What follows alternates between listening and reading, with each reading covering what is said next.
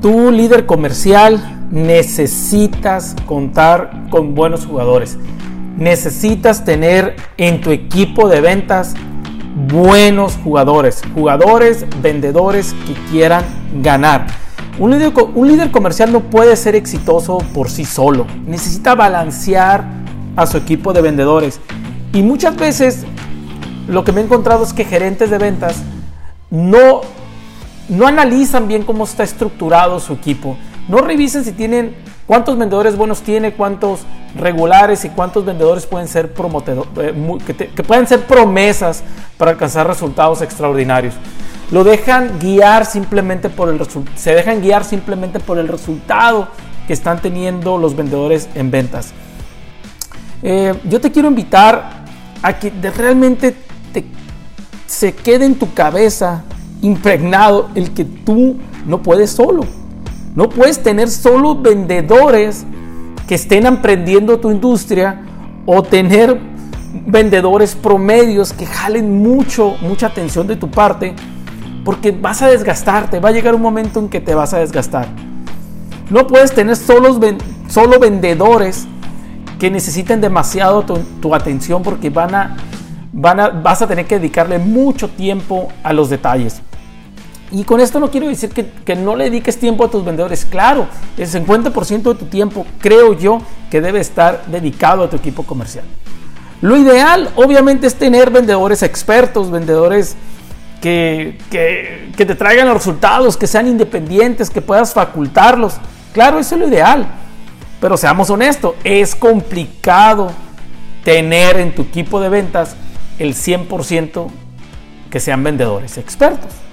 Es imposible, no todos los vendedores en el mercado son expertos, no todos los vendedores en el mercado van a ser exitosos. Claro que en tu equipo va a haber aquellos vendedores que necesitan mucho más atención que otras. Pero es necesario que tengas un balance aceptable. vamos, a suponer, vamos a suponer que tienes 10 vendedores en tu equipo de ventas. Un balance, ¿cuál sería? Aproximadamente, pues que tuvieras el 30% de ese equipo comercial, en este caso si tienes 10, que 3 sean vendedores muy experimentados. Y cuando hablo de experimentados, no que tengan muchos años, años en la industria. Estoy hablando que sean buenos vendedores. Personas que produzcan, que sean independientes, que estén facultados en sus habilidades, que sean automotivados, que carguen con la base del resultado. Necesitas ese equipo. Seamos honestos, es casi imposible que tengas el 100% de tus vendedores que sean este tipo de vendedor súper talentoso, top. En, en, mi experiencia, cuando he analizado las empresas y yo mismo cuando fui directivo, te das cuenta que 30% entra en esta categoría. Puede ser más, puede ser menos, pero entra en esta categoría. Si tú tienes menos del 30% de vendedores altamente productivos, realmente tu liderazgo va a ser muy estresante. Entonces, busca tener ese 30% de vendedores muy talentosos. Ahora bien, vas a tener un 30% de vendedores en desarrollo. Cuando hablo en desarrollo, no necesariamente estoy hablando de vendedores nuevos. No estoy hablando necesariamente de vendedores nuevos, que pueden ser, ¿no? Vendedores que estás metiendo el equipo de ventas, pero que sean en desarrollo, que sean personas con potencial, que si sabes que se le dedicas tiempo, esfuerzo, capacitación, en un periodo, en un periodo de 6 meses o 12 meses van a ser productivos. Probablemente no lleguen a ser esos vendedores tops, muchos lo deben de hacer, pero van a ser muy productivos para ti. Eso debe de estar en un 30%.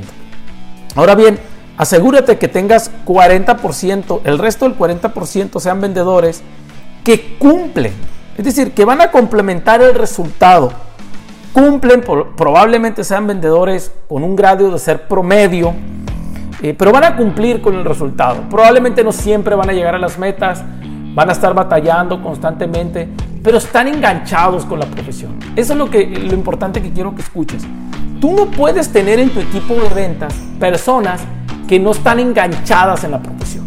Desgraciadamente el 80% de los gerentes tenemos o tienen vendedores que no están enganchados en la profesión pensando que algún día se van a enganchar en la profesión. Es difícil. Entonces, ten claro que aquí este 40% son vendedores que complementan el resultado Y probablemente no van a ser los más talentosos, pero se están enganchados y están buscando un resultado. Tú no puedes darte el lujo de tener vendedores no enganchados. Chécale bien cómo repartí o cómo te estoy sugiriendo esta estructura. 30% muchachos, vendedores altamente productivos. 30% vendedores que aún no son productivos pero están en desarrollo. Probablemente estés reclutando nuevos, llevan poco tiempo, pero sabes que tienen alto potencial. Y el 40% restante son vendedores cumplidores, promedios, que a lo mejor no son los más talentosos del mercado, pero te ayudan a complementar el resultado de manera positiva. Yo no estoy hablando en ninguna de este balance del equipo de ventas que tengas vendedores no enganchado o de bajo desempeño. Que quede claro ese punto. Ahora bien, no es saludable tener malos vendedores. No es saludable. No intentes, muchachos, entrar en este camino porque va a ser muy desgastante. Muchos líderes han acercado conmigo y me han dicho, Daniel, este es mal, mal vendedor, pero yo lo puedo hacer muy productivo. Te apuesto que no. Casi les contesto así de una forma muy agresiva, pero no, no, no de mala forma. Simplemente sabemos que los malos vendedores, los que no están enganchados, es muy difícil que se enganchen en una profesión. Te va a quitar mucha energía si sigues ese camino. Espero que no lo hagas. Haz un análisis de cómo estás en estos porcentajes. Obvio que es un aproximado. Eh, por ejemplo, probablemente no debe ser exacto 30, 40, 30, 30, 40, como lo comenté pero sí necesitas un, balance entre esos vendedores para que tú tengas tiempo de estar más en la estrategia, en la planeación y en el seguimiento, muchachos. Pero tener un balance adecuado, tener un balance, adecuado como que te estoy proponiendo, te va a dar muchos beneficios. ¿Por qué necesitas buenos vendedores en tu, en tu departamento? ¿Por qué los necesitas? 10 razones te quiero dar ahorita. Número uno, primero mejora, mejora muchísimo tu enfoque estratégico. Vas a ser mucho más estratégico. ¿Por qué? Porque tienes, tienes vendedores que sabes que están trabajando, sabes que están produciendo y tienes tiempo de enfocarte en lo estratégico, en la planeación y en la ejecución de ese plan.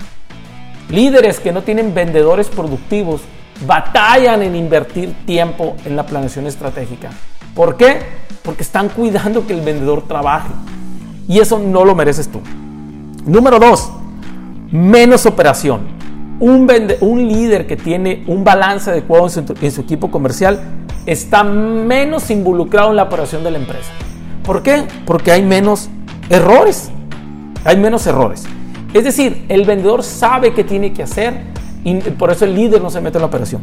Número tres, que complementa el dos, hay un nivel de error bajo. Sigue existiendo errores en el tema de administración de ventas, probablemente de todo tu proceso o, de la operación comercial, pero sin embargo son mínimos, son detalles mínimos. Cuando tienes vendedores que no son productivos o vendedores que no están enganchados, cometen muchos errores desde la solicitud, desde informarle al cliente, son vendedores que generan mucha fricción.